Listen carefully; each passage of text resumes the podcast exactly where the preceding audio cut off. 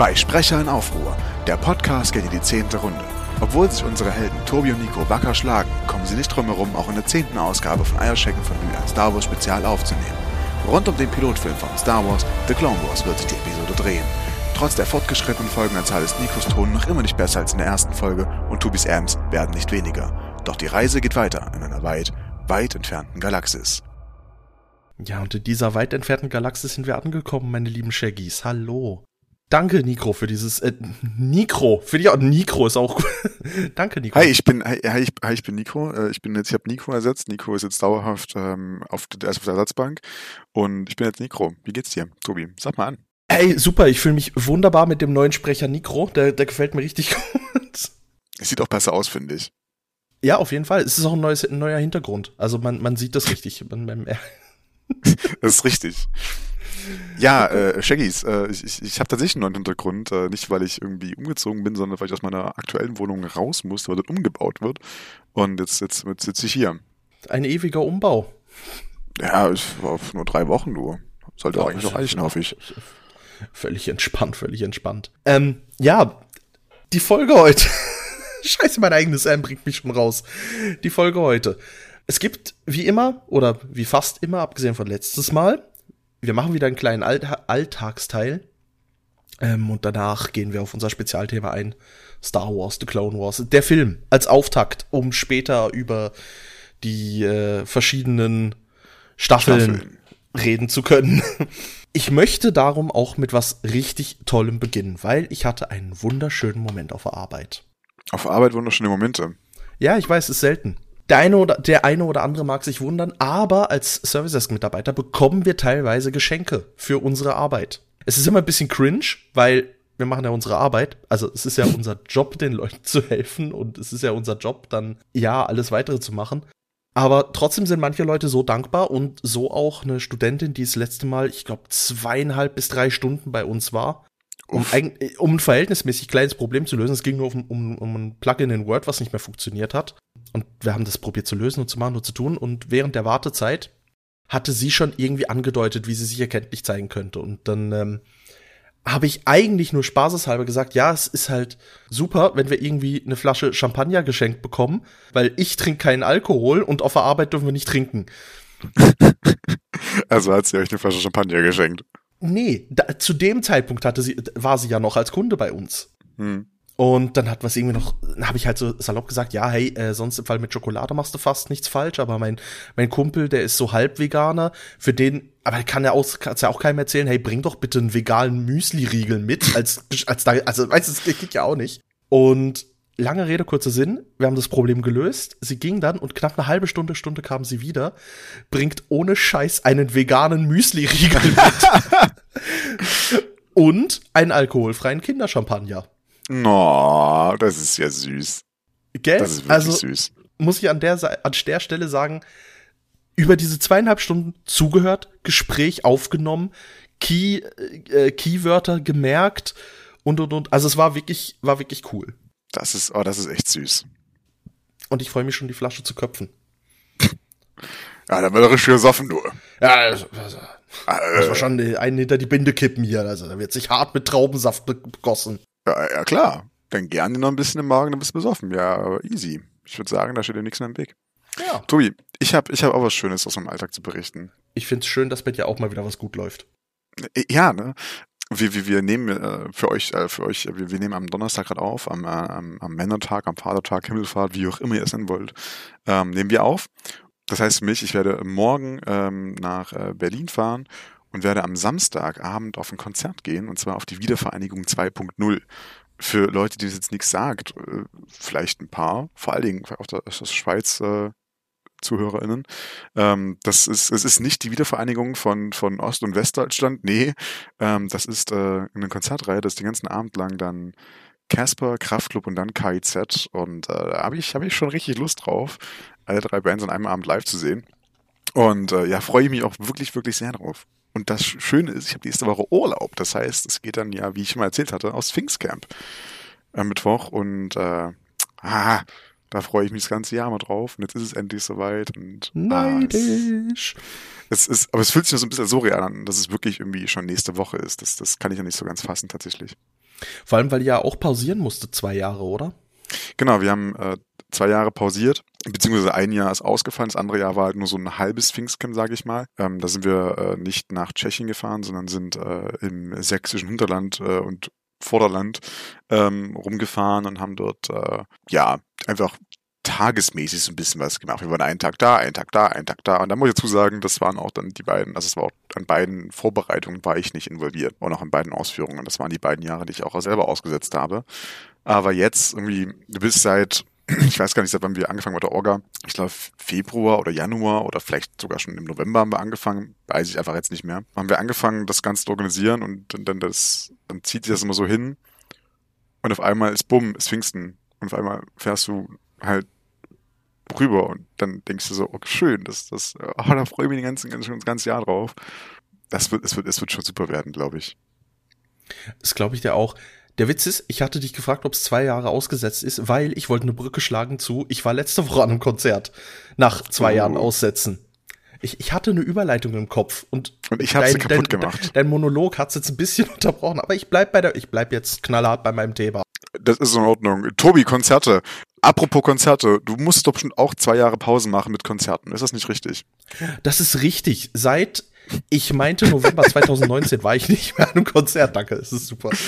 Und äh, war jetzt letzte Woche Electric Callboy, die ja leider nicht an den ESC geschickt wurden. Mit dem hätten, also, ich meine, ja, ja, nicht radiotauglich, bla bla.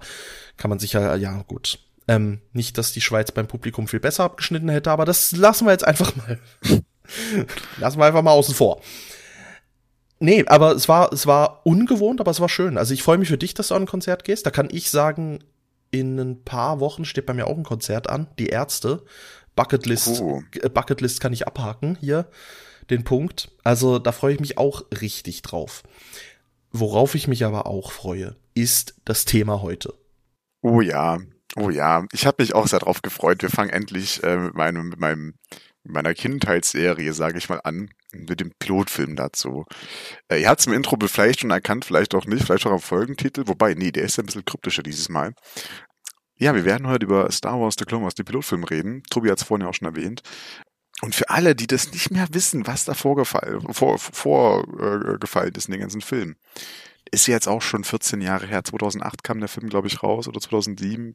I'm not sure ich glaube, wir können ja erstmal zusammenfassen, was so ein bisschen da überhaupt passiert ist, womit wir konfrontiert werden, was da los ist. Und ich glaube, erstmal wichtig klarzustellen ist, dass es was ganz Neues war. Man hatte ja irgendwie 2003 diesen äh, Zeichentrickfilm Star Wars The Clone Wars, der wirklich so ein bisschen die, die Brücke schlägt zwischen Episode 2 und 3.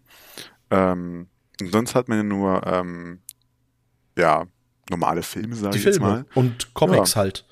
Genau. Und jetzt haben wir Comics so, so ein Zwischending gemacht, ne? Jetzt hat man mit Clone Wars, kam dann sozusagen äh, der, äh, der Animationsstil rein. Und das war Novum. Na, ich fand das schön. Es war schön und man muss, man muss vielleicht vorneweg schicken, die Zeichentrickserie ist ja auch, ähm, also die, die alte, nur Star Wars, Clone Wars. Dieses kleine D macht den Unterschied. Ja, das stimmt, das stimmt. Ist mir auch eingefallen gerade. Ähm, muss man ja sagen, also die Zeichentrickserie hat General Grievous eingeführt der ja dann für die Filme übernommen wurde. Also es ist Stimmt. ja tatsächlich so ein, so ein Ding von Expanded Universe und so weiter, ging dann in die Filme mit über. Muss ich also sagen, war schon mal cool. Und was dann auch äh, jetzt The Clone Wars, sowohl die Filme als auch nachher die Serie alles äh, für Einschläge hatten, vor allem jetzt in The Mandalorian und so weiter. Und für die ganze weitere Roadmap. Aber fangen wir beim Film an. Fangen wir mit der Story an, die der Film hat. Und ich ähm, ja, ich glaube, eine Spoilerwarnung muss ich hier nicht rausgeben, aber ich glaube, wir gehen einfach mal, wir, wir peitschen mal kurz durch die Story, einfach, dass ihr einen groben Überblick habt. Und damit ähm, die späteren Punkte, die wir ansprechen wollen, die Charaktere und so weiter, damit man da ein bisschen einen Aufhänger hat, weil bei Mandalorian habe ich tatsächlich als Feedback bekommen, war es ein bisschen, wenn man die Serie nicht gesehen hat, dann war unser Geschwafel ein bisschen äh, bäh. keine Ahnung, von was ihr da redet. Ja, gut, das, das kann ich mir gut vorstellen, das stimmt. Und darum wollen wir es hier ein bisschen einfacher machen, indem wir halt ein bisschen den Plot einmal wirklich durchpeitschen. Zum Setting. Wie du gesagt hast, es ist, es geht um die Klonkrieger, also alles, was zwischen Episode 2 und Episode 3 von Star Wars passiert.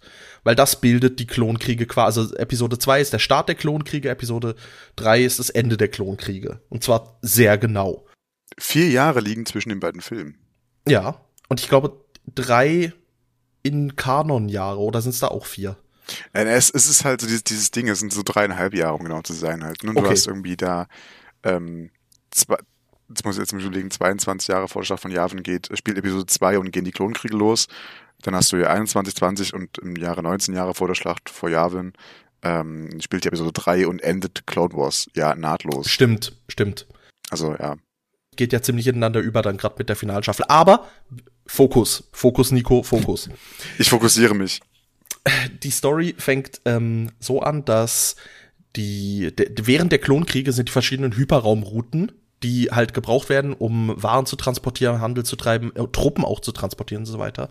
Äh, da ist die Kontrolle über die ist sehr wichtig, weil man kann nicht einfach so im Hyperraum rumspringen, wie man möchte. Und ein Teil davon wird von den von den Hutten kontrolliert. Der bekannteste Hutte Jabba, der hier auch äh, vorkommt, ja, der soll halt der Republik quasi diese Hyperraumrouten sichern oder freigeben oder whatever. Das wird nie genau spezifiziert. Fakt ist aber, der will das nicht kostenlos.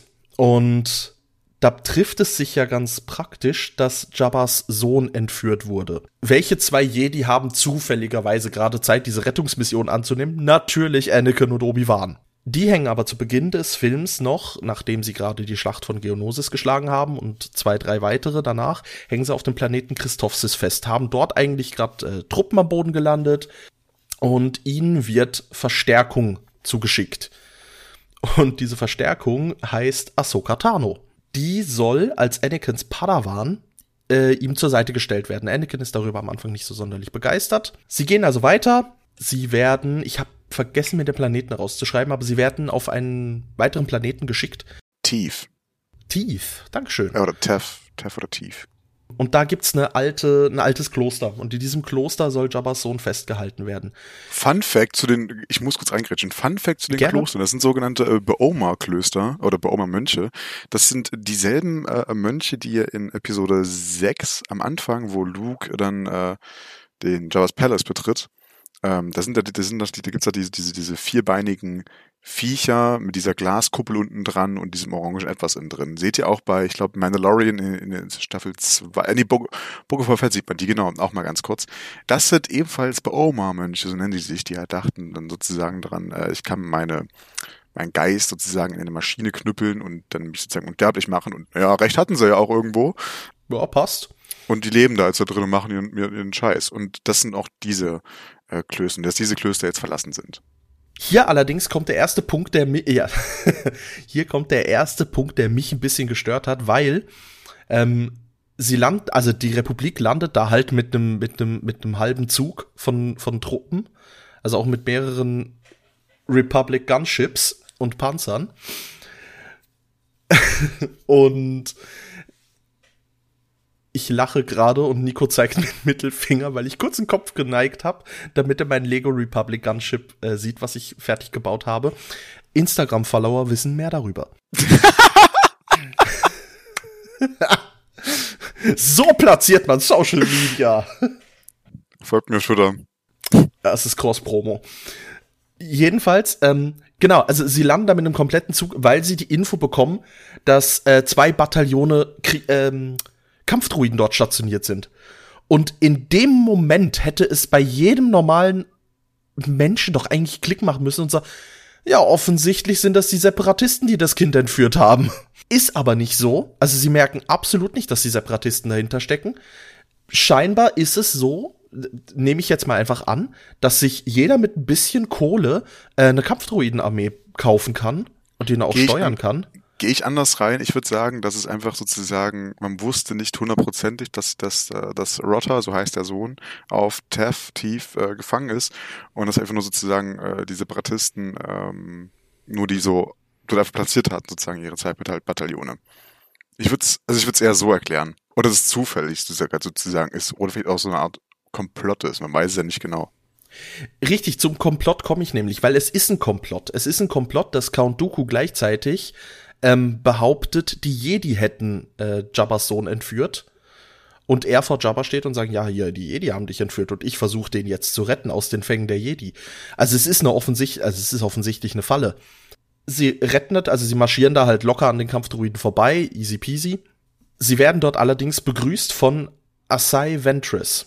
Assage. Auf Deutsch halt Asai. Jedenfalls, äh, kurzum eigentlich nur noch Ventress. Ich wollte gerade sagen, ich glaube, es wird in der Folge oder auch äh, in, in, in, in, den, äh, in der Serie noch im Film nie äh, äh, Assage genannt. Oder Asai. Wird immer nur Ventress, glaube ich, genannt. Ja, ich glaube, ein oder zweimal wird sie von Dooku effektiv so genannt oder von, von Palpatine oder so, aber es, es kommt extrem selten vor. Sie ist immer Ventress. Okay. Jedenfalls Ventress, eine gefallene Jedi zum Sith ausgebildet. Oder zumindest auf der, in, den, in den Wegen der dunklen Seite. Ich glaube, den Titel eines Sith hat sie eben nicht. Hm, auch, urspr auch ursprünglich aus, auch ursprünglich aus Star Wars Clone Wars. Aus der 2003 äh, äh, Inszenierung. Ihre Spezialität, äh, erst ein Doppellichtschwert und dann zwei Lichtschwerter. Es ist schade, dass sie es nachher nie wieder zum Doppellichtschwert macht, aber sie ist eine sehr gewiefte Kämpferin. Obi-Wan kann sie ein bisschen aufhalten. Dadurch gelang, gelingt Anakin und äh, Ahsoka die Flucht mit Jabba's Sohn, mit Rota, hattest du gesagt? Rota, ja. ja. Und sie finden dort einen alten Frachter, die Twilight, die uns dann auch in der weiteren Serie eine Weile begleiten soll. Bis zum Schluss. Bis fast. zum Schluss, richtig, fast bis zum Schluss. Fun Fact hier, ähm, das, die Twilight wurde eingebaut, weil Owen Lars zu Luke sagt, ähm, sein Vater wäre Navigator auf einem Frachter gewesen. Wegen Echt? diesem Nebensatz haben sie Echt? gesagt, sie geben ihm die Twilight, was ein alter Spice-Frachter ist. Oha. Und somit ist dieser Satz halt wahr. Oha, also jetzt, also wirklich deswegen, das wusste ich nämlich nicht. Das, ja, das wirklich deswegen, so das, das ist der okay. Gag dahinter.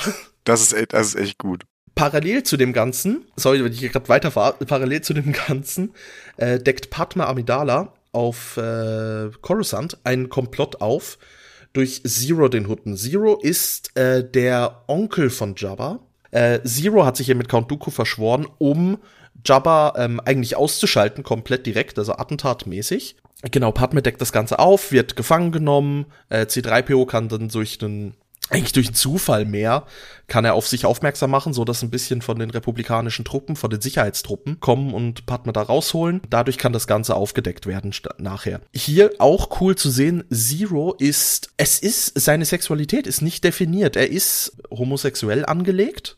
Äh, was man einfach, also ganz klar übercharakterisiert, das ist, das ist wirklich sehr unmissverständlich, ist und viel Klischee, aber trotzdem hier muss ich sagen, es ist es ich glaube, das erste Mal, dass wir das im Star Wars-Universum so offen sehen, für die damalige Zeit, also es ist damals ein mutiger Schritt gewesen, also Star Wars da schon Vorreiter und alles, hat mich aber nie gestört. Ich fand's einfach nur lustig. Ich fand die Vorstellung lustig, dass ein Verbrecherlord äh, halt ja, das so offen auslebt, so Drag, ja, fast schon Drag Queen mäßig auslebt. Ja, wir haben dann noch äh, die Anakin, der mit der Twilight auf Tatooine abstürzt, wird von Dooku äh, gestellt, gibt ihm aber, gibt aber in einem Duell zumindest so viel Zeit, dass Ahsoka flüchten kann. Ja, Ahsoka kann dann den Sohn zurückbringen. so, ich glaube, das ist so in etwa die Story ich weiß nicht, super spannend erklärt, aber das ist so, daran orientieren wir uns jetzt in dem Film mal. Ja, und ich glaube, was, also was, was wir auch direkt vorwegstellen sollten, ist, äh, was der Film irgendwie, oder worüber wir reden könnten, ist so ein bisschen, ne, äh, was der Film für Charaktere hervorgebracht hat. Du hast gerade schon Anakin Obi-Wan gesagt, die sind halt, ja, ist halt klar, ne, allgemein viele Charaktere aus dem Film, ne, also Mace Windu, Yoda, die, der gesamte äh, äh, Jedi-Orden, ja, gefühlt, auch wenn es ein paar neue Gesichter drin gibt, äh, wird ja vorgestellt, oder eben Count Dooku, die, die man ja auch Episode 2 kennt. Darth Sidious kommt mal vor. So ganz normale Sache halt, ne? Auch der gesamte Senat äh, an sich ist äh, da auch mit gut vertreten. Bail Organa hat mehr Gastauftritt. Aber neue Charaktere ähm, werden auch eingeführt. Tobi hat gerade schon Ahsoka gesagt, über die wir, glaube ich, im Laufe der nächsten Spezialfolgen über die Staffeln durchgehen, noch ganz, ganz viel reden werden. Hat am Anfang auch die gesamte Fanschaft so ein bisschen genervt. Ich fand das gar nicht so sehr. Also ich war da auch erst ne, neun oder zehn Jahre alt, als das alles rauskam. Aber mich hat sie gar nicht so sehr genervt. Ich fand sie eigentlich, ja, passend. Ne? Ich meine, sie ist jetzt im Zeitpunkt, wo sie, wo sie Anakins Padawan wird, 14 Jahre alt, kämpft dann mit einem grünen Lichtschwert, was sie auch nicht wie alle nach vorne hält, sondern äh, nach hinten hält, die Klinge. Hat man auch so noch nicht gesehen bis dahin. Und ja, war halt, war halt richtig nachgestellt, so, ne? 14-jährige Nerven halt. Oder, also, ne? Ist halt bitte eine Pubertät. Wir nerven euch alle. Ja, also nicht nur das, sondern auch äh, ganz klar, gell, sie, sie wird halt Anakin zugeteilt, ist damit nicht super glücklich, äh, so wie Anakin auch nicht super glücklich ist, aber er sagt eigentlich was richtig Schönes, nämlich als Obi-Wans Padawan hätte sie keine Chance, aber als Anakins kann sie vielleicht was aus sich machen. Das, da, da merkt man schon ein bisschen äh, einen sehr wichtigen, einen sehr wichtigen Punkt. Ja, und ich meine, die, die beiden bauen ja auch im Laufe der, der nächsten Staffeln und Jahre ja auch eine innige Beziehung auf. Genau, also ähnlich wie äh, Obi-Wan und Anakin das machen, hat das dann Anakin auch nochmal mit Ahsoka. Also wirklich dieses Meisterschüler, äh, gleichzeitig aber auch gute Freundin. Ja. Oder kleine Schwester-Ding. Das ist schon sehr cool. Und man muss auch sagen, Ahsoka wird ein bisschen eine Leading Role. Oh, ja. Für mich ist sie sowohl jetzt in dem, also auch schon im Film, als auch nachher in der Serie, sie zählt zu den vollwertigen Hauptcharakteren, wenn nicht der, der vollwertige Hauptcharakter. Also äh, das Finale ist dann komplett aus ihrer Sicht und so weiter und so fort. Ich wollte gerade sagen, also im Film würde ich dir noch nicht so zu, zustimmen. Ich meine, da ist ja einer der Hauptcharaktere, aber nicht äh, der Hauptcharakter, aber in der Serie später ja definitiv. Da dreht sich alles um äh, Ahsoka, Anakin und Obi-Wan und am Ende dann halt Ahsoka. Ne? Gleichzeitig wird aber auch eine schöne Antagonistin, nämlich Ventress, eingeführt, die auch im späteren Verlauf einen sehr schönen Story-Arc hat. Und da muss ich sagen, Ventress, finde ich, am Anfang ist sie halt eine sehr klassische Antagonistin. Sehr arrogant, sehr überheblich, so wie sich die, die Sith auch generell darstellen. Obwohl sie ja keine ist. Ähm, sie ist Count Dookus Schülerin. Atten Attentäterin. Beziehungsweise Attentäterin, genau. Also wir wissen beide, sie ist seine Schülerin, um, wie Sith das halt machen, irgendwann den Meister zu stürzen. Aber sie trägt, sie ist geduldet durch äh, Sidious muss man ganz ja. klar sagen. Er weiß von ihr. Also sie ist halt Attentäterin für ihn. Also ja, Ventress als äh, Ratataki, so heißt äh, die Spezies, der, der sie angehört. Ähm, also so äh, sehr weiße, leicht violette Haut, also wirklich ganz blass violette Haut, keine Haare, keine Körperbehaarung. Genau, genau. Ja, sehr sportlich, sehr agil so leichtathletikmäßig. Äh, es zählt auch so als eine der klassischen Dinge für diese Spezies, also sehr hohe Konditionsmöglichkeiten. Ja, Ventress, äh, ich finde über, ich, ich, wir kamen Ventress im Film immer so ein bisschen zu kurz. Ich habe ich hab sie nervig gefunden. Ja. Eben weil sie so ein, so, so ein stereotypischer Charakter war. Ne? Also, boah, weiß ich jetzt nicht. Ahsoka war auch stereotypisch, aber Ventress hat mich sehr genervt, muss ich sagen. Gebe ich dir recht, gebe ich dir recht. Und das, das ist auch das, was man vielleicht im Film generell ein bisschen noch ankleiden kann, dass die Charaktere noch sehr stereotypisch sind. Ja. Aber halt sich entwickeln im Laufe der Zeit. Also wir, wir treffen ja auch auf äh, Cody, den wir aus Episode 3 schon kennen. Kenobis Klonkommandant. Und wir treffen auf Rex. Oh ja, und Rex ist ja so ein Fanliebling unter den Klonen. Richtig, und da ist mir aufgefallen, in, in, in dem Clone Wars Film, er ist noch überheblich as fuck. Findest du? Ich finde, er hat immer, er, er hat immer so, er hat immer so sein bisschen so, äh, so seinen, seinen eigenen Kodex, das sagt er auch direkt im ersten Kontakt mit Ahsoka. Ja. Also, ne, äh, aber ich finde jetzt gar nicht, gar nicht überheblich. Ja, okay, vielleicht ist überheblich das falsche Wort, aber er nimmt Ahsoka nicht ernst. Absolut das nicht. Das stimmt. Was gemäß seinem Kodex halt richtig ist, weil er ja auch äh, wörtlich sagt, seiner Meinung nach geht Erfahrung über alles und sie hat halt keine Erfahrung in seinen Augen, steht aber im Rang über ihm. Das reibt sie, das reibt sie auch direkt in die Nase, ne? Also das muss man dazu sagen, so, Ja. also sie reizt ihn direkt in die Nase und was willst du im Endeffekt dann äh, da mitten in so einer, mitten im Kampf da sagen, ja, lauf darüber, nee, da werde ich erschossen, mache ich jetzt nicht. So, es ist ja, ist ja auch verständlich und aber dann lernen wir auch dieses Gespann Rex und Anakin kennen, ähm, oder Rex in die 501. was sich dann später auch in die äh, imperiale Zeit weitertragen wird. Ne? Da hat ja Rex, äh, hat ja Vader dann später immer Vaders Fist, äh, die 501. Sturmtruppenlegion dann immer noch an seiner Seite, die ja aus dieser 501. Klontruppenlegion hervorging. Ich wollte aber gerade noch auf das Schnippische raus, Ah, weil, weil das ist noch wichtig. Ahsokas Spitzname ist Snips. Halt in Anlehnung an, sie ist schnippisch und frech. Während sie das einfach kontert mit Sky Guy. Das ist halt eben, das Anakin und Ahsoka, da merkt man auch schon einen Vibe, weil diese beiden Spitznamen, die ziehen sich wirklich bis zum Schluss eigentlich durch. ja, Es wird ja eine Ahsoka-Serie geben. Ich würde mich Fanboy-mäßig freuen, wenn in dieser Ahsoka-Serie ein Anakin-Machtgeist erscheint und sie Snips nennt. Also ich würde das feiern. Oh ja. Ähm, es, es, es, es, es wurde ja jetzt auch, ich habe jetzt ein Interview, nämlich ähm, ein Interview-Ausschnitt gesehen zur äh, Kenobi-Serie, die ja morgen, stand, wo wir, stand heute, wo wir aufnehmen, rauskommt, die ersten beiden Folgen, glaube ich, direkt. Yep. Und da äh, diese Promo-Sache, wo dann Christian Haydenson und äh, Ewan McGregor, also Anakin und Obi-Wan, interviewt und da wurde ähm, Christian Haydenson auch gefragt von dem Interviewer, wie es denn, äh, ob er denn auch einen Auftritt in äh, Ahsoka, der Serie hat und hat er logischerweise nicht drauf geantwortet, aber ja, ne, wäre halt schon schön. Also es ist bestätigt, ich meinte, es ist ja bestätigt, dass er einen Auftritt hat, man weiß nur nicht wie. Ob in Rückblenden oder als Machtgeist. Ja. Das ist das große Ding. Aber so oder so, ich würde mich natürlich freuen. But anywho, ich glaube, das, äh, das, das, das sind auch so die wichtigen neuen Charaktere. Wir lernen noch ganz viele andere kennen. Ne? Wir lernen ja, ähm, oder andere Synergien kennen. Wir lernen ja auch noch äh, Commander Fox kennen zum Beispiel direkt im Film, der die Coruscant Guards, also die Klontruppen, die auf Coruscant stationiert sind, äh, äh den, den lernen wir kennen. Und der, der wurde dann von allen gehasst nur noch im, im Laufe der Serie. Weiß ich nie so, also ich konnte es verstehen, aber ich habe ihn trotzdem gemocht irgendwie. Ähm, genau wieder, also ne, im, Film lernen wir ja dann auch schon so ein, zwei äh, andere äh, Kloneinheiten erkennen. Genau, ja, diese anderen Kloneinheiten, da, da stimme ich dir zu. Also das, da lernen wir noch viele kennen.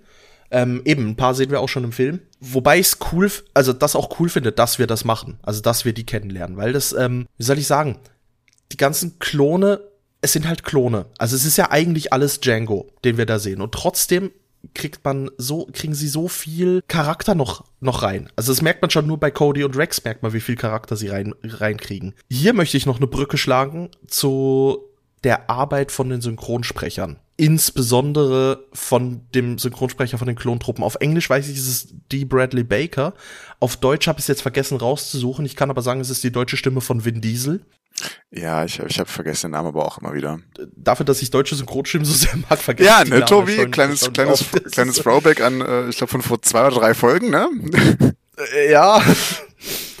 Jedenfalls für ihn, allein für ihn, sowohl im Englischen als auch im Deutschen und ich glaube in allen anderen Sprachen, hey, massive Props, weil er schafft's stimmlich die Klone auseinanderzuhalten. Ja. Also du merkst, Rex redet anders als Ja, Cody. und auch diesen gesamten ähm also ne, die, die, die, die, sowohl die Serie als auch der Film, die, die zeichnen sich dadurch aus, dass eben auch so viele verschiedene Charaktere und eben wenn es auch immer Django sozusagen ist, den wir dort sehen, also äh, Tamara Morrison, den wir sozusagen immer sehen, hat die trotzdem jeder irgendwie einen anderen Charakter, also Rex, Cody, Fox, Echo, Fives und wen wir nicht alles noch so später kennenlernen werden.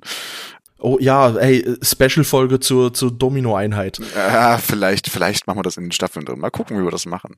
Ja, aber ich das, das ist ja das, das ist ja dieses ganz, ganz krasse Ding halt irgendwie, ne? Irgendwie, dass, dass, dass, dass Steve Bradley Baker oder eben dann auch die anderen Synchronsprecher es wirklich schaffen, da jedem seine eigene Charakteristik zu geben.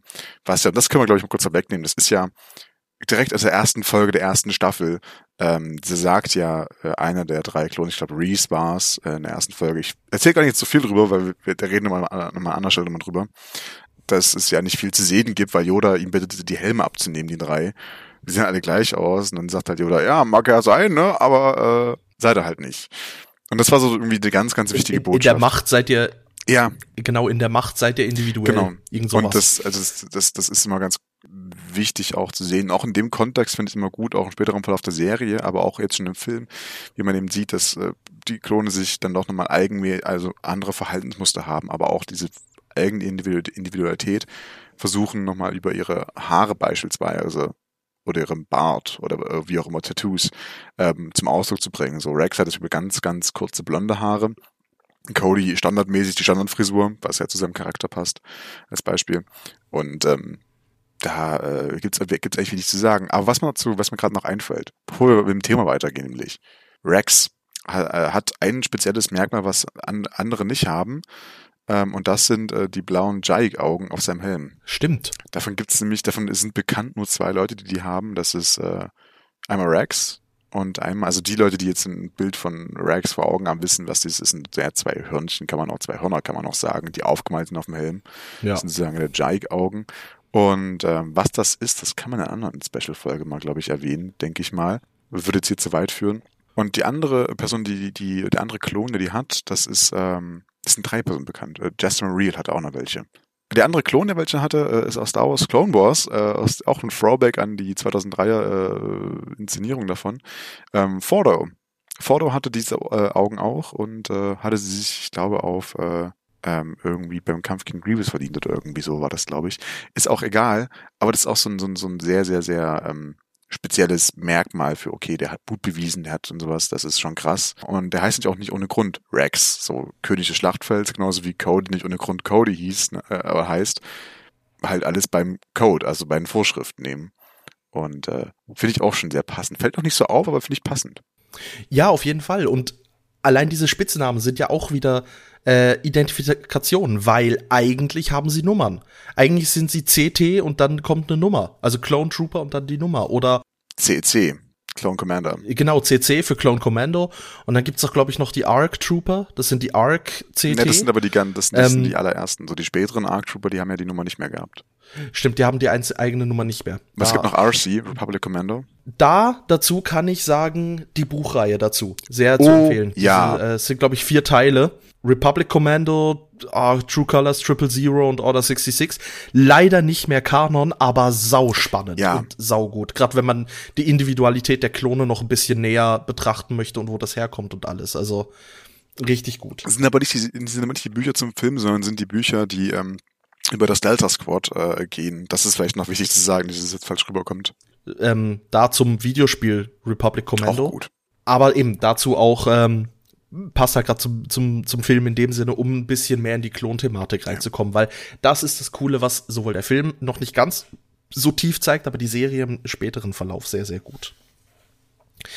Und da finde ich, macht der Film halt insofern was richtig. Der Film fühlt sich an wie eine, wie eine klassische Ouvertüre.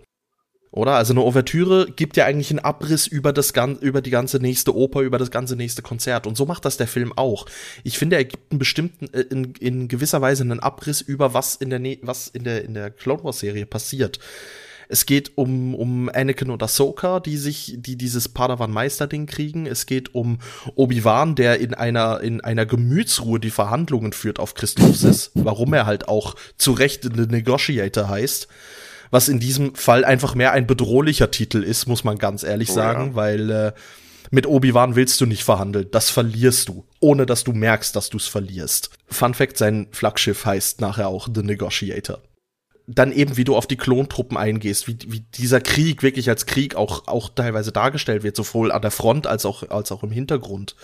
Äh, du hast diesen kurzen Abstecher mit Padme äh, Amidala in die in die Politik und in das Verbrecherleben auf Coruscant, also in die Unterwelt, dann hast du das ganze Ding mit den Hutten und Jabba. Also ich finde, es gibt schon einen sehr guten Abriss, Abriss drüber, ah. ja, wie sich das war doch mal ein Gedanke, ja. wie sich die wie, wie sich die Serie entwickelt.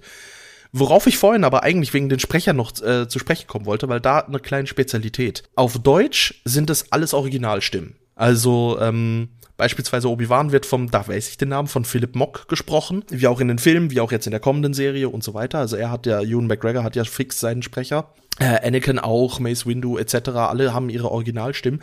Auf Englisch nicht ganz alle. Auf Englisch sind Originalsprecher, das habe ich mir extra rausgeschrieben, tatsächlich nur in, und auch nur in der Pilotfolge, also im Pilotfilm, äh, Samuel L. Jackson, der Mace Windu spricht, Christopher Lee, der Count Dooku spricht. Eine Ausnahme möchte ich da bilden, Anthony Daniels, der C3PO spricht, weil Anthony Daniels spricht immer C3PO zum Fick in welchem Medium, aber auf Englisch ist es immer Anthony Daniels. Diese Liebe zum Charakter muss man auch erstmal haben. Also er zieht's wirklich durch. Seins Videospiele, seins äh, im Disneyland Star Tours ist von ihm gesprochen, also wirklich exzellent. Alle anderen haben, also auch Anakin, Obi-Wan und so weiter, haben andere Sprecher. Und da muss ich sagen, für mich als Laien-Englisch-Sprecher, ich habe mir Clone Wars ein bisschen auf Englisch angeschaut, ich merke keinen Unterschied. Also die Synchronsprecher sind wahnsinnig gut gewählt, möchte ich ja auch nochmal wirklich vor, her, hervorheben. Ich finde, man merkt einen Unterschied, aber der ist nicht schlimm. Ich finde, der Unterschied, den es da gibt, den man hört, der passt zu den Rollen. Also der, der, der, der Kenobi, der in Clone Wars gezeichnet wird, buchstäblich, der hat diesen Charakter von dem Kenobi, den wir aus dem Film sehen und lieben, äh, auch schon sehr gut eingefangen. Aber ist noch ein bisschen, ist noch so ein bisschen mehr sarkastisch, noch ein bisschen mehr. Ähm, eher so wie es in Episode 3 zugeht, sage ich mal. Und äh, da der Haut der, ähm, der, der, der, der, der, der, ich finde, der Synchronsprecher Mark bringt das ganz gut rüber als Beispiel. Auch diese, man geht ja auch im späteren Verlauf auf mehr auf Anakin ein und diesen inneren Konflikt, den er auch mit sich rumträgt. All diese kleinen Feinheiten bringt ähm, äh, äh, bringen Synchronsprecher auch gut rüber. Deswegen, ich finde es auch gar nicht so schade, dass es eben nicht Christian Hansen und Ewan McGregor als Beispiel sind. Ja, und ich habe auch, tatsächlich, ich habe ich hab ja den Film und die Serie auf Englisch geschaut. Ich finde, äh, ähm, bei Samuel L. Jackson merke ich den Unterschied auch nicht so sehr. Ich habe diesen Film lange nicht mehr gesehen, aber ich finde jetzt den Unterschied zwischen dem Film und den Serien später nicht so gravierend auf Englisch, muss ich auch sagen. Also auch da Props an, den, äh, an die Synchronsprecher. Ja, hier äh, einmal, weil ich mich die ganze Zeit gefragt habe, irgendwas an der Aus Aussprache von, von äh, Anakin beziehungsweise von meinem von seinem Schauspieler bei dir klingt falsch. Er heißt Hayden Christensen. Ah, oh mein Gott. Ah. jedes Mal, jedes Mal denke ich mir das, dass es nicht Christian Hayden, sondern Hayden Christensen ist. Ah. Und jedes Mal verwechsel ich es wieder. Ja, aber du hast recht, es klang vor mir als erstmal gesagt auch ein bisschen komisch. Ah, da heißt er nicht Christian Hayden. Ich dachte jetzt die ganze Zeit, das, das, irgendwas heißt da an, aber ich hätte es jetzt auch nicht gemerkt. Ich habe es nur extra schnell vorgenommen, weil der Synchronsprecher von Anakin in Clone Wars, also Matt Lanter, musste ich kurz den Namen nachschauen, der hat tatsächlich einen Auftritt in The Mandalorian. Ja, und zwar äh, in Staffel 2, glaube ich. Staffel 1. In Staffel 1. Auf dem, ähm, auf der Gefängnisstation, wo Mando ah, stimmt, wird. aber er hat, er hat in Book of Boba Fett in, in der ersten Staffel auch einen Gastauftritt. In der Bar. Ah, da auch nochmal. In, der, in der Bar, wo, in stimmt, dem Barkampf. Stimmt, in der Bar. Also finde ich halt cool, weil er ist halt, ja, er ist eigentlich Schauspieler, Synchronsprecher und kriegt da halt einfach so eine kleine Nebenrolle. Fand ich sehr schön gewählt. Fand ich, finde ich, ja. find ich auch noch so einen schönen kleinen Fun-Fact nebenher. Aber wird ja oft gemacht. Zum Beispiel die englische Stimme von ähm, in der, in der Serie. Das hätte man vielleicht nicht sagen sollen, ne? Ach, es ist okay. Ah, wollen wir das rausschneiden? Wollen wir das rausschneiden? Lass mal rausschneiden. Ja, komm, ich, ich, ja, okay. ja. Ich guck, ob, ich guck beim Durchhören, ob ich's, ja. Okay. Äh, wird, wird, wird, wird trotzdem öfter gemacht. Also ne, es gibt ja noch weitere Beispiele aus Serie und Film, die dann später in den anderen Filmen oder den äh, Live-Action-Serien ja trotzdem äh, vorkommen. Also das ist jetzt nicht so eine Ausnahme. Es wird aufgemacht, das finde ich sehr schön. Was ich noch bei den Synchronsprechern anmerken möchte, ist ähm, die, die äh, englische Stimme von Ahsoka. Ashley, ich komme nicht auf den Namen. Heißt sie Eckstein? Ich glaube, sie heißt Eckstein. ich, glaube, ich, ich, glaube, ich, hab's ich glaube, sie ist Ashley Eckstein. Äh, ja, Ashley genau. Eckstein. Auch so Underdog-mäßig eigentlich gecastet worden, wie viele ja davon.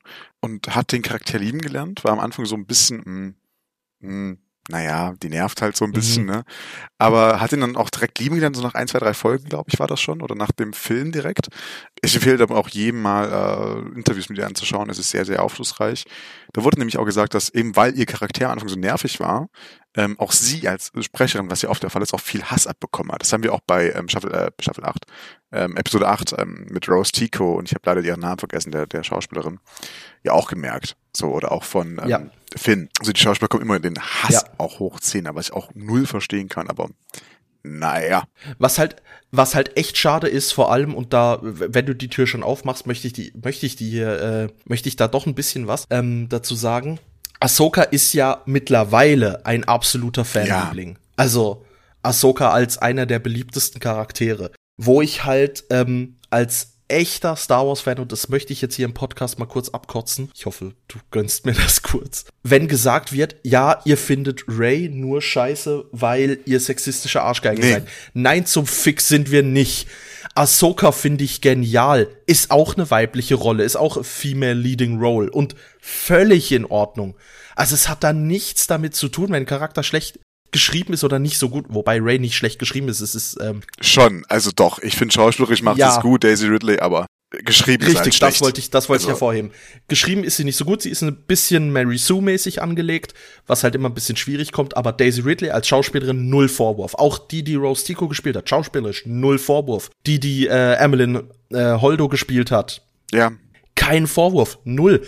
An John Boyega null Vorwurf er ist trotzdem nicht so cool wie Poe Dameron. Sorry. Wie Oscar Isaac. Ja, da bin ich halt vielleicht ein bisschen Fanboy. Ja, aber also da, aber, aber da, da, da, da kann ich ja nur beipflichten. So irgendwie, es geht ja, also irgendwie, viele hatten am Anfang halt auch irgendwie äh, äh Ahsoka ja auch einfach nur gem nicht gemocht. Ist ein kleines Mädchen, das nervt halt so, ne? So ein ist, weiß nicht, ist halt Bullshit. Und du hast gerade schon gesagt, sie wird halt zu einem Fan-Favorite-Charakter. Ähm, das auch vollkommen zu Recht. Und äh, Ashley Eckstein, darauf wollte ich eigentlich hinaus, sozusagen die, die, die genau. Synchronsprecherin, die hat auch so ein bisschen daraus gehend, wenn ich mich richtig erinnere, die Interviews gerade auch so ein bisschen die Motivation genommen, wo sie dann auf den, auf den Fancons und sowas waren, wo sie dann es ist ja schon irgendwie ein bisschen männerdominiert, auch die ganze Fangemeinschaft. Und hat dann da so ein bisschen, oder hat dann gemerkt, so, äh, okay, es gibt halt irgendwie viele weibliche Fans auch, die aber irgendwie jetzt nicht so, sich so repräsentieren können wollen, weil es irgendwie Shirts, die es beispielsweise nur gibt, einfach nur hässlich sind, ähm, oder eben nicht körperbetont sind, oder einfach mit einem ja. anderen Schnitt oder sowas sind. Und sie hat, hat, hat daraufhin mit dieser Motivation äh, Her Universe gegründet. Eine Modemarke für, ähm, ja, vor allen Dingen weibliche äh, Star Wars-Fans. Und ähm, mega erfolgreich, mega cool. Ähm, diese ganze äh, Idee dahinter finde ich ziemlich, ziemlich cool. Und ja, I like it. Also auch, auch so die Motivation rauszunehmen, sehr, sehr cool. Folgt äh, Her Universe auf Twitter. Da bekommt ihr mehr Infos mit.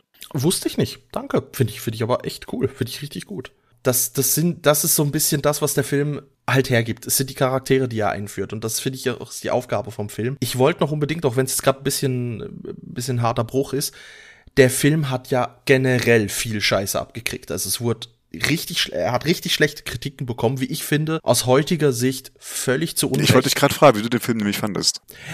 Ich muss es so sagen, ich wurde, also aufgrund der Kritiken wurde ich abgeschreckt. Ich habe damals ein Kinoplakat gesehen und dachte, oh geil, ein Star Wars Animationsding im Kino habe ihn aber nie im Kino geguckt. Ich habe ihn tatsächlich dann erst später, als er auf DVD rauskam, ich auch, ich auch. mir dann einfach mal gesagt, weißt du was, den holst du dir jetzt, weil es ist Star Wars und es gehört dazu und im Internet wird viel drüber geredet. Und als echter Fan guckst, guckst du das jetzt. Als echter Fan guckst du jetzt Clone Wars. Auch dann so bin ich an die Serie rangegangen. Und ich fand den Film gut. Ich fand den wirklich völlig Echt? in Ja. Also, Natürlich ist er, ist er auf also als also ich habe ihn als Erwachsener gesehen. ja, ich, ich habe ihn halt also auch mit, erst mit später gesehen. So, ich habe ihn also äh, mit, ich glaube, mit zehn oder so das erste Mal gesehen und ich habe ihn auch danach auch noch oft angeschaut. Und ich fand ihn damals, ja, da, damals fand ich ihn bestimmt gut, so, ne, als zehnjähriger oder so. Aber nicht aus heutiger Sicht, aber wenn ich jetzt so den Film jetzt anschauen, ich habe ihn jetzt ja auch schon ewig nicht mehr gesehen. Mhm. Er funktioniert, er geht, aber ich finde es interessant, also ich finde die Wahl interessant, einfach mittendrin anzufangen. Ähm, du hast Christophsis, also da, wo es losgeht am Anfang der Planet. Dann hast du die ganzen Einführungen von den bekannten Charakteren, neuen Charakteren. Das, das ist gut gemacht. Auch die ganze Story ist echt gut gemacht. Aber dieses, du hast keinen Anschluss eigentlich zu Episode 2 drin. Das hat mich damals mega gestört oder auch jetzt stört mich das so ein bisschen noch. Wird ja dann später durch die Folge alles an, durch die Serie alles anders. Definitiv gar kein Problem. Es wird die Erzählungsweise einfach neu definiert von, von, von diesen, diesen Jahren zwischen 2 und 3 dass es eben nicht nahtlosen Anschluss braucht. So, das finde ich auch super gut. Aber für den, wenn ich nur den Film alleine betrachte, hm, weiß ich nicht. Hätte auch anders sein können. Ähm, aber ich finde, was man auch merkt, ist, dass der Film eigentlich vier, die, die ersten vier Folgen sind, die ja nur zusammengeschnitten worden sind. Richtig, das wollte ich gerade sagen, im Prinzip, weil das sehen wir nachher in der Serie auch, dass es gewisse Story Arcs gibt, die sind in einer Folge geschlossen und es gibt gewisse Story Arcs, die sind über äh, zwei, drei oder vier Episoden zusammenhängt. Und das stimmt, das hatten wir, glaube ich, auch in der Vorbereitung ein bisschen besprochen. Es fühlt sich halt an, wenn du nicht mit der Einstellung hingehst, es ist ein Film, sondern damit hingehst, es sind die ersten drei Folgen zusammengeschnitten als, als Clone Wars Episode und dann funktioniert es einwandfrei, finde ja, ich. Ja, definitiv. Nur als Film an sich fand ich es ein bisschen schwierig. Im Endeffekt finde ich ihn auch gut, aber also jetzt, jetzt, jetzt in der Retro-Perspektive würde ich sagen, ja, er ist ein guter mhm. Film. Ähm, oder er, er funktioniert. Ich würde nicht sagen, er ist gut, aber er funktioniert. Ja, ich verstehe den ganzen Hass auch nicht, den Film. Ich denke mal, so ein typisches Star Wars-Fandom-Ding ist was Neues, ist erstmal prinzipiell scheiße. Aber Rebels genauso. Bei Bad Batch war es nicht so, weil da Leute kannten dann schon Clone Wars und dann war klar, ja, okay, Filoni ist, äh, ist der Macher, dann wird das gut werden, so, ne. Rogue One fanden alle scheiße. Bei egal was. So, bei Episode 7 wurde gesagt, äh, scheiße. Und jetzt denkt man sich, Episode 7 war eigentlich gar nicht mal so scheiße, wenn es so ein Ripper von Episode 4 war. Und dann Solo fanden am Anfang irgendwie, hat, hatte niemand eine Meinung, oder war scheiße. Rogue One war am Anfang scheiße, bevor der Film überhaupt draußen war. Rebels war scheiße. Hashtag make Solo 2 happen? Äh, ja, na klar. Also alles am Anfang scheiße und das, also weiß ich, wenn das Star Wars Fandom sagt, dass, dass, dass, dass XY scheiße ist, denke ich mir, okay, das ist schon mal Garantie, dass es nicht scheiße ist. Wahrscheinlich ist es einigermaßen Gutes sogar. Das geht mir nämlich so hart auf den Sack. Ich glaube, es gibt kein anderes Fandom irgendwie ja. auf der Welt, was so toxisch teilweise auch ist wie, wie Star Wars. So kritisch. Nee, nicht kritisch, nicht kritisch, positiv. nicht kritisch, nein. Also ja, natürlich, natürlich kommt es völlig toxisch rüber, da gebe ich dir absolut recht. Oder ich sag mal so, du hast eine toxische, laute Minderheit. So wollte ich sagen. Mm, nee, gehe ich, geh ich nicht mit. Gehe ich aber nicht mit. Okay. okay ich ich, ich gehe bei dir mit, wo du, wenn du sagst, das ist eine sehr kritische und eine sehr Herzensangelegenheit, ist bei mir genau das Ding so. Ich bin auch sehr kritisch, was die ganzen Sachen angeht. Aber dieses ganze Toxic also es ist, ja, es ist vielleicht, vielleicht sind es auch wenige, so definitiv. Aber ich würde jetzt dieses Thema, äh, dieser ganze Fan-Hass, der auch untersand ist, auch, äh, was bist du für ein Fan und sowas, hat das, was du auch in anderen Fans halt hast. Das geht halt auch so ja, weit und das ist auch so beleidigend teilweise und dann, es wird auch immer nur dem nachgeheult, das hätte sein können. Es wird nie das akzeptiert, was gerade ist und nie gesagt, ey, es mhm. könnte auch viel schlimmer sein. So, und dieses Expanded Universe, als es aufgegeben wurde und in den Kanon über, oder und dann eben in den in Legacy und äh, in Legends und in, und in Kanon überging, war ja auch immer übelster Stress und das war auch so, also es ist immer noch so toxisch. So, und das macht's auf mich ein bisschen kaputt. Und da liebe ich eben äh, Seiten oder Blogs oder wie auch immer, die das ein bisschen, oder Podcasts, die das Ganze ein bisschen umdrehen wollen. Und ich finde, ich würde das nie, ich, also ohne dich jetzt anzugreifen zu wollen, Tobi, aber ich würde das nicht ein kritisch eingehen lassen, weil das ist für mich zu positiv. Ich weiß genau, was du meinst und da gehe ich auch voll mit, weil so sehe ich mich auch. Aber Ja, das, das sind so ganz zwei Paar verschiedene Schuhe, definitiv. Und diese toxischen Fans, wenn man so, ah nee, das geht mir, krieg, da kriege ich echt einen Hals. Also, tut mir leid, aber da, da kriege ich, da kriege ich Kotzen. Okay, so rum stimme ich dir absolut zu. Das mit den kritischen Fans dachte ich jetzt eher an, an uns beide. Ach so. So, das meine ich. Und ich, ich habe vielleicht noch den, den, den Glauben an die Menschheit, dass das die Mehrheit der Fans ist, dass du mehr Fans hast, die kritisch das Ganze anschauen. Ähm, Im Sinn von, macht ihr da gerade mein Star Wars aus meiner Kindheit kaputt? Und ich glaube, das ist das Gro das ist das, was das ganze Ding so toxisch macht. Du hast nämlich diesen, diesen Hass hast du auf dem Schulhof nicht auf den, ich, ich sag jetzt mal, die, die ganze junge Generation, auf die das ja auch ausgerichtet ist, die hat das nicht. Die feiern Finn, die feiern Ray, die feiern Poe, die feiern Ahsoka, die feiern jeden Charakter, der da neu kommt. Da hast du recht. Die feiern, die feiern sogar Kylo Ren, weiß Gott warum. Aber ja, die feiern das einfach. Und ich sitz halt da und ich feier das, wenn, sag ich ganz ehrlich, wenn, wenn ich einen Millennium Falke sehe, der TIE Fighter abschießt. Das ist mein Star Wars, weißt ja, du? Ja, so. aber, aber da muss ja zwischenkrätschen, das nimmt dir halt niemand weg. Also niemand nimmt dir deine, richtig, niemand nimmt dir ja deine, deine Kindheitserinnerung weg oder niemand nimmt dir ja so ein bisschen irgendwie dein, dein, dein, dein Star Wars, sag ich jetzt mal so weg. Das nimmt, das macht doch niemand so. Ich habe auch zum Beispiel noch nicht Resistance geschaut. Ähm, also diese anders animierte Zeichentrickserie nochmal, die es ja auch noch gibt. Mhm. Ja, nicht geschaut. Ähm, will ich aber auch noch machen. Also ich habe dann auch sehr große äh, Schwierigkeiten. So, boah, macht jetzt irgendwie mein Clone Wars kaputt. So ist bei mir nämlich das Ding, weil es ist ja so Animation und ne, ist jetzt mhm. nicht dasselbe, aber kommt ja vom, vom Animationsstil hin. Und denke mir auch so, oh, aber ich will es trotzdem noch machen. So, ich komme halt leider nicht dazu. Aber also dieses, dieses, dieses, das ist kein Star Wars mehr oder das und das, das ist doch, warum, warum, warum gefällt denn das Leuten und sowas? Das, ähm, ja, weiß ich nicht das, da fängt, da fängt es bei mir schon an so. Oder eben, das hast du auch bei, ich sage jetzt mal, meiner Altersgeneration nochmal, gibt es eben mit dem, mit dem Expanded Universe. So, die sind damit aufgewachsen teilweise. Da gab es noch die Geschichten von den Usern Wong und 500.000 Kenobi-Geschichten. In drei von denen ist Kenobi selber gestorben. Äh, so äh, Alternative Story Arcs. Dann gibt's ein, dann gibt's ein Buch, wo, wo Yoda mit einem sprechenden Bau, äh, äh, nicht Baum, äh, Berg redet. Hat auch so richtig viel Bullshit da drin. Einfach, ich bin ein großer Verfechter von Disneys Kanon-Politik. Ich bin ein sehr großer Verfechter Gefecht. Ich finde das sehr gut. Aber das ist nur ein kleiner Rand am Rande. Aber worauf ich hinaus will, es, es nimmt einem halt niemand weg. So, man kann dir immer noch die Bücher lesen, immer noch die, die, die alten Fanfilme ja, lesen natürlich. und sich an das als zurücknehmen. Man muss ja nicht den neuen oder anderen Menschen kaputt machen. Und das kaputt machen und das Absprechen von irgendwie, boah, bist du überhaupt ein Fan? Und das klingt zwar total banal und sowas, aber irgendwie greift er dann trotzdem schon so ein bisschen an. Das, das, das macht mich wahnsinnig. Das, das, da kriege ich echt einen Hals. So, es tut mir leid. Ja, nee, aber da, da bin ich genau auf der anderen Seite. Also da bin ich auf der Seite, die dann halt, ja, die Star Wars Fans sind so toxisch. Die Star Wars Fans sind so. Nein, zum Fix sind wir nicht. Weil da bin ich dann halt von, nein, dann sind das keine echten Fans, weil ein echter Star Wars Fan, der nimmt Star Wars so wie es ist, weil das ist das, was passiert. Das ist das, was ganz blöd gesagt George Lucas und Dave Filoni im Kopf hatten. Ich klammer hier jetzt Episode 7, 8 und 9 mal insofern aus, als dass sowohl George Lucas als auch Dave Filoni dort nicht ihre Finger im Spiel hatten. Ja, das, das stimmt. Was ich, was, was du halt, und da möchte ich die Filme nicht schlecht reden, sondern du merkst es ihnen an. Ja. Das, das ist der Teil, den ich, den ich daran kritisiere, weil so, so, auch wenn ich will jetzt gar nicht in Rant auf die, auf die, auf die Sequel-Trilogie, weil die ist nicht schlecht. Als filmische Machwerke sind die, sind die wirklich gut. Storytechnisch ist ein anderes Thema. Habe ich auch andere Vorstellungen gehabt und so weiter. Aber es ist trotzdem das, was jetzt halt passiert. Und so blöd es klingt, eine Filmwelt oder eine Fantasy-Welt ist nicht immer perfekt. Auch da werden falsche Entscheidungen getroffen. Auch da werden dumme Entscheidungen getroffen sehen wir auch in Clone Wars ein paar Mal, dass dumme Entscheidungen getroffen werden.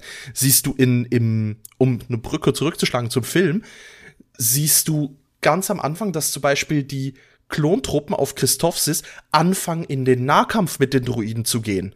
Was für mich aus militärischer Sicht völliger Stumpfsinn ist. Warum gehst du in einem Blastergefecht auf Nahkampf? So, wenn dein Gegner aus Metall besteht und du eine Faust hast und jemand schlägst nicht, dann wunderst du, warum deine Faust wehtut. So geht übrigens der Film los, just saying. Ja, ohne Scheiß. Also, du siehst einen Klontruppler, der einem, der einem äh, Kampfdruiden irgendwie reinboxen will und sich dann wundert, dass seine Hand wehtut und dann erschossen ja. wird. Also knallhart. Was dann aber auch halt ist so, ja, das war offensichtlich eine dumme Entscheidung, aber da sind die Klone halt auch, du, du merkst ein bisschen, sie sind zwar ausgebildet, aber sie sind nicht kampferfahren. Äh, sie sind nicht kampferfahren, genau, danke. Das, das aber, hat mir gefehlt. Sie, sie, sie aber ich finde, äh, ich finde, ähm, was so ein bisschen den Unterschied macht, irgendwie zwischen Fehler machen und dann bis zum Tode hassen, ist daraus lernen. Und ich finde sowohl im Animationsstil, also auch im Zeichenstil, während in den ersten Folgen auch noch, also einige von den ersten Folgen Staffel 1 sind vor dem Film auch passiert. So ist zum Beispiel, ich glaube, der, ich sag jetzt mal, R2-Kopie-Arc, du weißt, glaube ich, wenn mit Goldie, dem Arc meine ich, der ist vor dem Film entstanden, das war das allererste, was gezeichnet worden ist. Also ja, entstanden, ja, ja aber spielt nach ja, dem ja, Film. Ja, genau, also aber, ja, aber ne, es ja, ist sorry. entstanden. Ja, weiß, was genau. du meinst. Ähm, man sieht dann noch so einzelne Pinselstriche, die Belichtung ist noch teilweise richtig bescheuert, also wirklich richtig scheiße. So, das kann man auch mal genauso gut hart sagen. So, das ist teilweise auch scheiße. Ja. Teilweise ist die Mimik und Gestik richtig schlimm, äh, richtig schlimm. Aber wenn man sich dann jetzt, also einfach nur irgendwie die ersten Folgen, die gemacht wurden, ansehen und dann irgendwie jetzt Staffel 7 anschaut, nur den letzten Arc, die letzten vier Folgen, da liegen Welten dazwischen. Es ist so passiert sowohl im Storytelling, aber als auch im, im, im, im, im, im faktischen an sich, also in dem, was, was dort gerade auf der, auf der Platte liegt, sag ich mal, ne? Im Handwerklichen. Ja, auf jeden Fall. Und da, ähm, um so ein bisschen die Brücke zum Potenzial nämlich noch zu schlagen.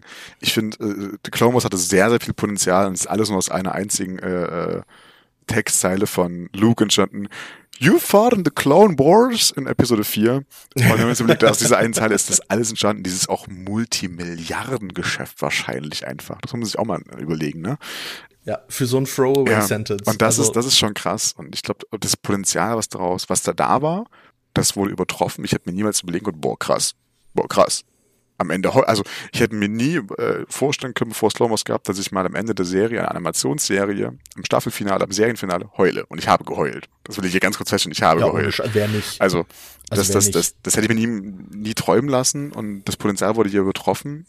Sowohl auch zeichnerisch, als also handwerklich, als auch storymäßig. Und da, ja, da kann man einfach nur Danke der Filoni und das ganze Team sagen an der Stelle irgendwie. Also, hat auch mich so sehr geprägt, das ganze Ding halt, ne? Ähm, und ich find's super. Ja, nee, auf jeden Fall. Also es ist, wenn du von Potenzial sprichst, es ist genau das. Es lag Potenzial da und man muss sehen, das ist der erste Ani so Animationsversuch auch von von äh, Industrial Light and Magic und alles. Also gell, da hatte George Lucas wirklich noch als Executive Producer von Clone Wars ja seine Finger im Spiel. Ähm, am Anfang lief das Ding auf Cartoon Network, also nicht mal so, dass du jetzt sagst, boah, das ist was weiß ich was. Das Geld, das war noch ohne das ganze Budget von Disney, sondern das war halt wirklich vom Budget von, von Lucasfilm gestemmt. Bei uns übrigens auf Pro 7 lief es für die deutschen ZuhörerInnen. Und da finde ich, da, es ist, es, wie du sagst, ja, der Film hat handwerklich noch Schwächen. Absolut, eben wie du sagst, Mimik, bla bla bla.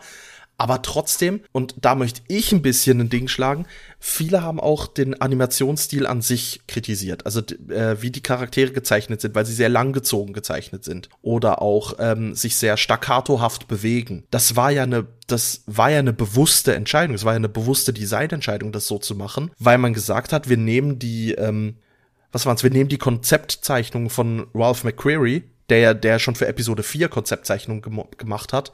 Wir nehmen diese und versuchen die zu animieren und hat sich sehr an seinem Stil orientiert, was ich halt auch ein bisschen eine Art Verbeugung ihm gegenüber finde, weil er hat also er hat mit den Konzeptzeichnungen ja viel vom vom Star Wars Stil geprägt. Ja. Und viele von seinen verworfenen Konzeptzeichnungen sind ja später auch vorgekommen. Also zum Beispiel Druiden-Designs für C3PO, die verworfen wurden, die, die kommen nachher vor in Clone ja. Wars. Äh, IG. IG ist, glaube ich, eins von denen gewesen, die IG-88 Droids. Äh, genau, genau.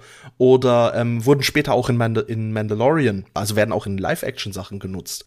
Vieles geht da auf ihn zurück und das finde ich halt, wenn man das ein bisschen, das versuche ich halt im Hinterkopf zu haben, wenn ich mir die Animation angucke. Und dann zu sagen, hey, ja, es ist vielleicht ein bisschen anders animiert, aber es ist der Stil. Und der Stil macht ja die Story nicht kaputt. Nee, und ich meine, äh, 2003 hat, also hat sich auch niemand im Stil von Star Wars Clone gestört und das war halt, also für die Leute, die es noch kennen, das war, das war der Zeichner, der auch die Powerpuff Girls gezeichnet hat und genau in diesem Stil hat äh, der Typ halt auch ähm, Star Wars Clone gezeichnet. Also sehr vollkommen überdreht, ähm, sehr, ähm, sehr, kreis, sehr kreisrund mit sehr markanten äh, Gesichtszügen allerdings. Ähm, war jetzt auch nicht mein Highlight, so, hat aber die Story nicht kaputt gemacht und die ist in Teilen gut, in Teilen nicht so gut. Aber das ist eine ganz andere Sache. Und Clone Wars, ganz kurz, beruft sich ja auch nochmal auf äh, Star Wars Clone Wars zurück.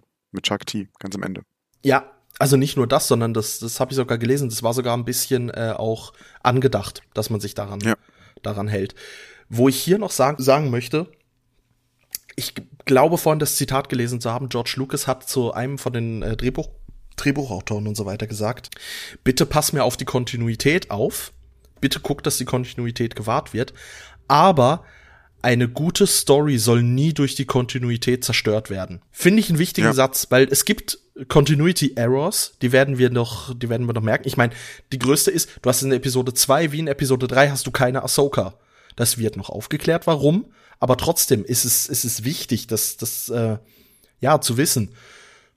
Und auf der anderen Seite aber hast du dann, um wieder bei, bei die Brücke zu schlagen zum äh, Satz von Luke, den du gesagt hast, in Episode 3 geht halt Anakin, ähm, sieht das erste Mal General Grievous und sagt ihm halt, General Grievous ist ja größer, als ich erwartet kleiner, habe. Und kleiner. auf äh, kleiner. Was ja, kleiner? schaut dann expected. Er wollte ihn ja ärgern. Ah, stimmt, okay. Stimmt, ist er kleiner, als ich erwartet habe. Danke. Und die ganze Clone Wars Serie trifft Anakin nicht auf Grievous. Ja. Nicht im Film, nicht in der Serie. Und das nur damit dieser Satz Kontinuität behält. Was ich wirklich sagen muss, das, also, da Riesenprops. Ja, und ich glaube allgemein, man kann irgendwie nur auf, in diesem Film und dann das ganze Team von uh, ILM und uh, von Dave Filoni auch an George Lucas dann nur irgendwie krassen Respekt zollen. Und äh, ihr könnt, was ihr auch, was, was ihr, liebe Shaggies, auch tun könnt, ist auch uns krassen Respekt zollen. Vor allem den Tobi, der ist mir eigentlich noch krank und er hat es auch ein bisschen seiner Stimme gehört wahrscheinlich. So, der ist ein bisschen noch erkältet heute. Ähm, ich hoffe, ich habe alles an Husten rausgeschnitten. Ja, wenn nicht, dann ist es auch nicht so schlimm. Dann hört ihr ihm jetzt einfach ein bisschen, dann hört einfach ein paar Mal einen Huster rein und dann passt das schon. Aber in diesem Sinne ähm, würde ich äh, langsam zum Schlusswort kommen wollen. Wir sind jetzt auch schon bei mehr als einer Stunde. Und äh, bevor Tobi sein Fun Fact sagen darf, würde ich mir in Vorbereitung für das nächste Special, äh, also dann Folge 15 sozusagen, ähm, liebe Shaggies, wenn ihr Dinge aus, äh, ich sage jetzt einfach mal ganz grob, wir wissen jetzt auch nicht ganz genau, wie wir es machen, aus den ersten beiden Staffeln Clone Wars habt, wo ihr denkt, boah, das ist mein Lieblingsmoment, das hat mir so gefallen und das war so eine gute Szene. Oder das ist mein Lieblings ähm, äh, Story Arc oder das oder das hasse ich komplett daran, dann schreibt uns das doch gerne mal auf Twitter unter dem Hashtag iDue oder Eierscheckenfondue, also oder, äh, gerne auch auf Instagram. Unsere neu, neu, unsere Instagram- und Twitter-Handles sind in der Podcast-Beschreibung dank dem guten Tobi äh, verlinkt. Äh, Tobi hat einen sehr guten Einfall gehabt, nämlich. Also schreibt uns direkt auf Twitter oder Instagram oder an unsere äh, E-Mail-Adresse. Und ähm, genau. Oder nutzen oder, oder beides. Nutzen Hashtag Eierschecken von dir mit. Und I do. Machen wir auch immer. Macht das mal. Achso, und damit, damit, damit, damit äh, gewisse ZuhörerInnen aus meinem Freundeskreis ähm, zufrieden sind, es gibt, äh, Tobi, ich weiß, du weißt es schon, ich habe einen Fanclub, der sich rund um meine oh. Glatze aufgebaut hat. Oh Gott, oh Gott, ja. Der, oh Gott, der brachte ja. Fanclub. Ich, ich, ich will kurz sagen, ich hatte damit nichts zu tun, aber ich habe jetzt Visitenkarten. Ich weiß auch nicht, was das soll. Also, ich find's ja auch irgendwie witzig, so ist ja nicht, aber ja. Also ich, ich muss ehrlich sagen, ich habe die Visitenkarte gesehen. Ich habe noch keine. Was, du hast sie schon gesehen? Was ich ja, du hast mir ein oh, Foto stimmt. geschickt. Das ist ja neu für dich. Du hast mir ein Foto geschickt. Aber physisch habe ich noch keine. Ed Brachtel Fanclub ändert das. Richtig. Gut, werde ich, werde ich, werde ich melden, dass ich gerne eine zugeschickt bekommen möchte. An meine Schweizer Adresse hier. Hä? Da muss Porto gezahlt werden. Was ich aber noch sagen Scheiße, jetzt habe ich aber meinen Faden verloren. Doch, genau. Auf den, ähm, auf diesen Visitenkarten fehlt der Podcast. Und das finde ich schäbig. Ja, eben, Eierscheckenfondue. Äh, Eierscheckenfondue. Äh, FC Brachtel. So, nen so nennen die sich ja auch ab und zu, habe ich gehört. FC ja, Fanclub. Es ist, es ist, es ist wirklich schlimm. Es ist wirklich, wirklich schlimm. Ähm, FC Brachtel. Macht mal, macht das mal anders. Macht mal, macht da mal was. So. Und ich hoffe, ihr seid zufrieden, dass ich äh, euch äh, erwähnt habe im Podcast. Warte, soll, sollen wir da, sollen wir äh, Nadel Brachtel vor Kanzler auch noch schnell erwähnen? Ich habe jetzt ja, nämlich auch einen Twitter-Account. Wir haben einen Twitter-Account ähm, äh, für KanzlerInnen 45. Wir bereiten das vor und dann sind wir 45 deutsche BundeskanzlerInnen. Folgt uns da auch gerne auf Twitter.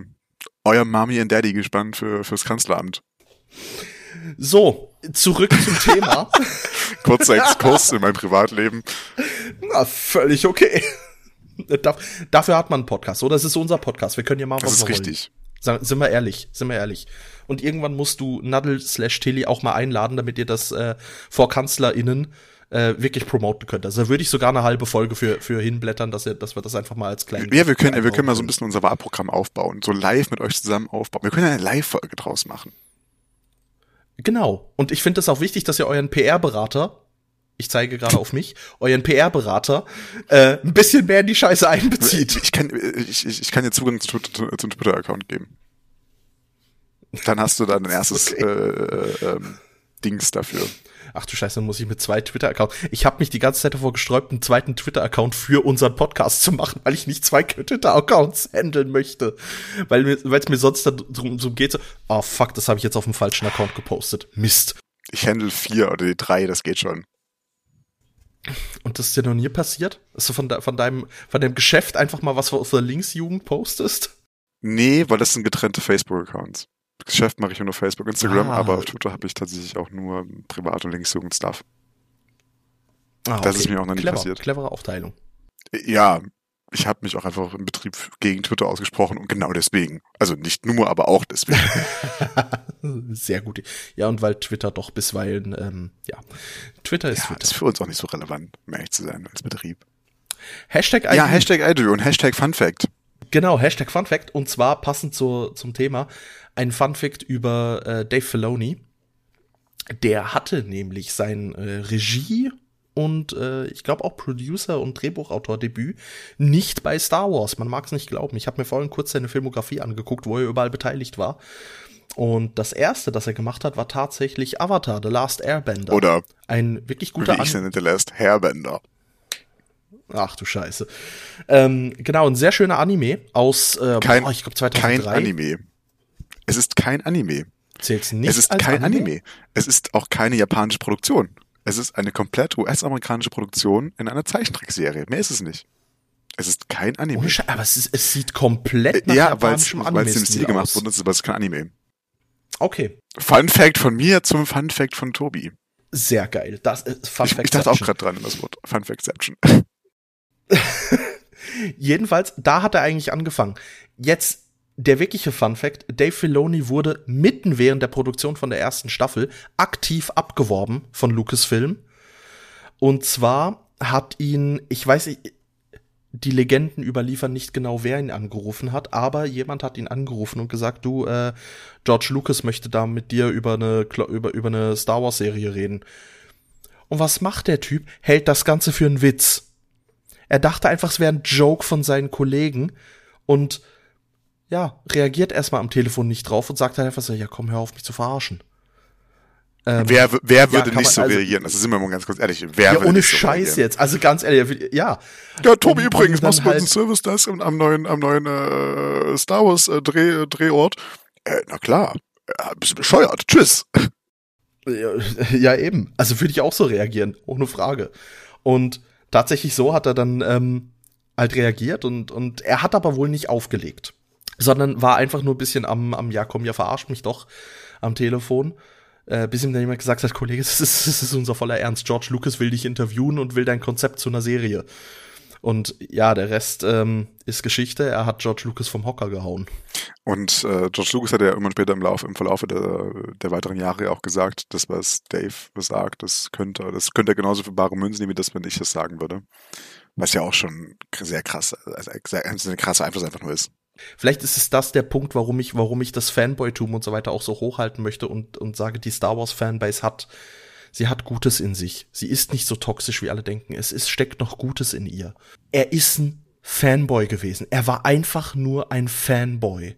Okay, und das merkst du halt heute noch. Und er ist einfach ein Star Wars-Fan mit Leib und Seele und er hat mit Clone Wars äh, mit The Star Wars The Clone Wars dem Film angefangen und seither nur noch Star Wars Produktionen gemacht und zwar glaube ich fast alles außer der außer den den Kinofilmen war er beteiligt. Ja, er hat er hat äh, Clone Wars, äh, Rebels, ähm, Bad Batch jetzt neuerdings. Er hat zusammen mit vielen anderen, nicht nur alleine, aber er hat ja auch zwei Folgen von der ersten Staffel Mandor gemacht. In der zweiten Staffel hat er alle Folgen äh, Supervision zumindest gemacht. Ähm, Book of War of Fett hatte auch alle Folgen supervised und eine direkt selber nochmal äh, produziert und äh, das Drehbuch gehabt etc. Also ich glaube, Executive Producer ist mit dem John Favreau in komplett Ja, auch in der ersten Staffel überall. durchgehend. Ah, dann, Ja. dann, dann, dann, der dann hängt da überall. Also Executive Producer ist er durchgehend. Ähm, er hat ja aber mittlerweile auch den, den Titel bei Lucasfilm, also bei der Sparte Lucasfilm vom äh, Creative Ja, Director. was ich sehr, sehr, sehr schön finde. Ah, es freut mich sehr. Ja, also es ist ein Wundersch, es ist, äh, ich gönn's ihm von Herzen. Er wird das wahrscheinlich nie hören, aber ich gönne es ihm von Herzen, weil ich denke, es gibt niemand besseren. Und mittlerweile ist er halt einfach. Ich meine, wenn er sich nicht sicher ist, was er machen soll, dann hat er eine Quelle, die er fragt, und das ist George Lucas selber. Und meistens sagt dann aber George bestimmt auch, ja, du, keine Ahnung mehr, fra frag dich mal selber. Was sagst denn du? Richtig. Richtig. Und dann ist es halt in Ordnung. Und das ist, das ist das, was ich so schön finde. Dass es wirklich erfolgreich an jemanden weitergegeben wurde. Und ich glaube, den nächsten, den ich da in der Liste sehen würde, wäre dann John Favreau, der wahrscheinlich auch mit der gleichen Liebe an das, an das Franchise hingeht. Das sieht man ja auch, dass er das äh, bei Marvel schon so gemacht hat. Aber ich glaube, er macht das jetzt, aber ich glaube, der Filoni, der ist jetzt auch noch nicht so alt, der ist, glaube ich, 31, glaube ich, gerade. Der macht das noch ein paar Jahre. Warte, das lässt sich rausfinden. Ich glaube, der ist noch nicht, also Das er, er ist jetzt zumindest noch nicht irgendwie kurz vor der Rente oder sowas, ne, wo er sagt, ich gebe Nein, jetzt das ab. sicher nicht. Also der wir sind schon, schon ein paar Jahre alt ich glaube, John Favreau ist eh auch ein bisschen äh, älter als äh, Dave Filoni. Ähm, Das stimmt. Äh, Filoni ist 74er Jahrgang. oh doch, dann ist er schon Mitte 40, okay.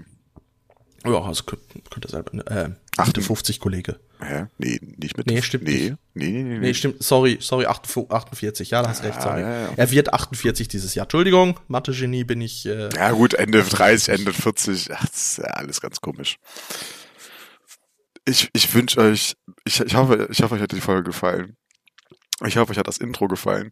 Ähm, und äh, ja, wir hören uns dann in zwei Wochen wieder.